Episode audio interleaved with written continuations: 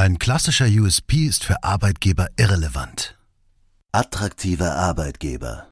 Ein Podcast von Martin Wilbers, Ihrer Beratung für Arbeitgeberattraktivität.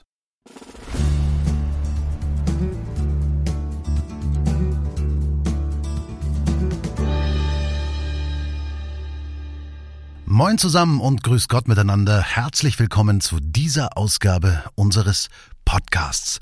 Zunächst einmal natürlich ein frohes neues Jahr euch allen, die ihr hier zuhört, mit ganz viel Glück, ganz viel Zufriedenheit und mit ganz viel Gesundheit natürlich auch.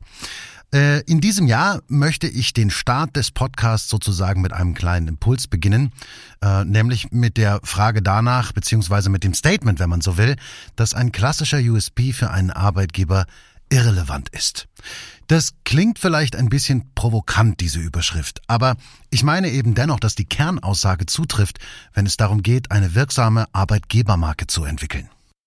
Die Unique Selling Proposition oder der Unique Selling Point oder eben auch das Alleinstellungsmerkmal, wenn man das übersetzt, wird zu Beginn eines Employer Branding Projekts trotzdem oft noch als Most Wanted geführt. Man zerbricht sich tagelang im Projektteam den Kopf darüber, was den Arbeitgeber als einzigartig auszeichnet. Oder die Agentur, die man beauftragt hat, tut das. Ich erlebe das in meinen Projekten häufig. Schließlich ist der USP vor allem aus Sicht des Marketings immer noch einer der Top-Faktoren für eine erfolgreiche Arbeit. Gleich zu Beginn dieses kleinen Impulses meine ganz klare Empfehlung, wenn ihr euch vielleicht gerade auf den Weg macht, euer Projekt zu starten oder aber zu optimieren, lasst es bleiben. Jagt nicht nach einem Alleinstellungsmerkmal, diesem einen Ding, das nur ihr als Arbeitgeber anzubieten habt. Die Zeit und Energie, die ihr dafür aufbringen müsst, lässt sich an anderer Stelle, aus meiner Sicht zumindest, viel gewinnbringender einsetzen. Zumal es als Arbeitgeber eigentlich nicht diesen einen USP geben kann. Dafür dürften eure Zielgruppen viel zu individuell sein und für sie alle ist vermutlich jeweils etwas anderes im Rahmen eures Arbeitgeberangebotes relevant und auch anziehend. Das ist letztlich auch das bessere Stichwort. Ein relevantes Arbeitgeberangebot. Belastbar zu klären, wer ihr bzw. euer Unternehmen heute als Arbeitgeber seid, was ihr tatsächlich und wahrhaftig anzubieten habt und was genau eure Zielgruppen wertvoll und attraktiv finden, ist ein deutlich besser investierter Aufwand als die Suche nach der Einzigartigkeit. Kein Unternehmen muss einzigartig sein, um als attraktiver Arbeitgeber wahrgenommen zu werden. Viele sogenannte Alleinstellungsmerkmale, die einem über den Weg laufen, die wirken oft konstruiert und sind häufig alles andere als alleinstellend.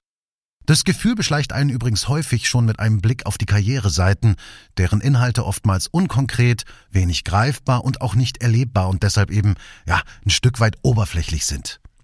Selbst einzigartige Werbung mag zunächst gut funktionieren und eben auch für Aufmerksamkeit sorgen. Wenn das allein das Ziel ist, kann das genügen. Aber um im Marketing-Sprech mal zu bleiben, die Conversion, also die Einstellung eines Mitarbeiters, der sich nicht nach sechs Monaten entscheidet, doch lieber woanders sein Glück zu versuchen, die kann damit nicht erreicht werden. Was am Ende Relevanz hat, ist, dass ein Unternehmen ein tatsächlich und wahrhaftig guter Arbeitgeber für seine Zielgruppen ist. Nicht nur auf den analogen und digitalen Werbemitteln, sondern eben in echt.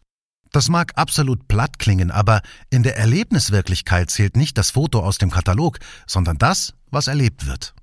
Was mithin auch der Grund dafür ist, dass Employer Branding eben nicht mit Branding beginnen darf, sondern immer mit Employer starten muss.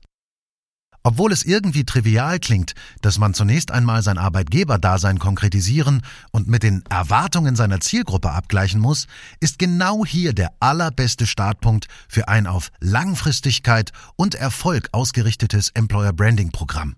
Und Programm ersetzt an dieser Stelle den Begriff des Projektes deshalb, weil es durchaus möglich ist, dass für die Wirksamkeit der Arbeitgebermarke Veränderungen vorgenommen werden müssen. Dabei muss nicht immer das ganze Unternehmen umgekrempelt werden.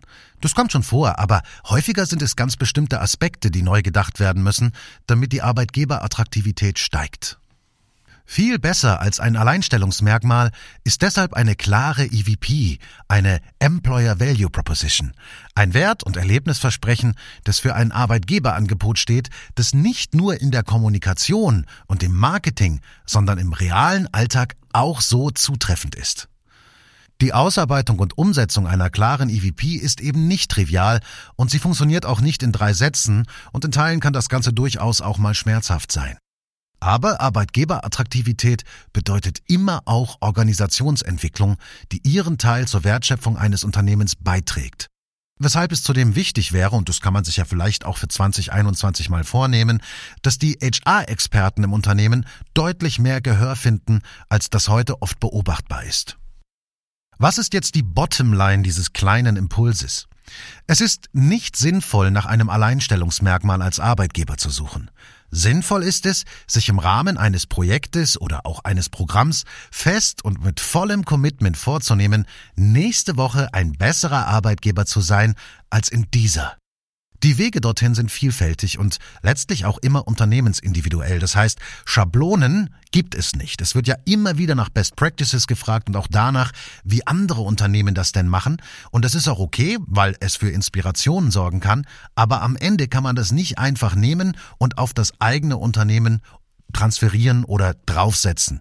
Das funktioniert nicht. Dafür seid ihr, dafür ist euer Unternehmen einfach zu individuell, genauso wie jedes andere Unternehmen auch.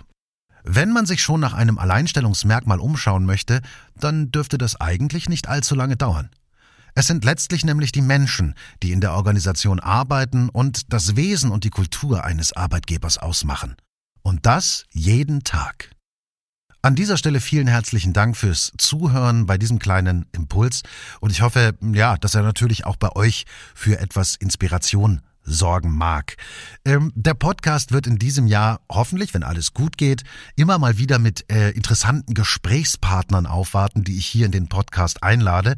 Ende letzten Jahres, also mit der letzten Episode, äh, hat den Anfang dazu ja Stefan Scheller gemacht und das war ein wahnsinnig spannendes und tolles Gespräch. Und in der nächsten Episode Zumindest ist das so der Plan, äh, werde ich mit Mischa Salzmann sprechen. Den Kennt ihr vielleicht noch nicht?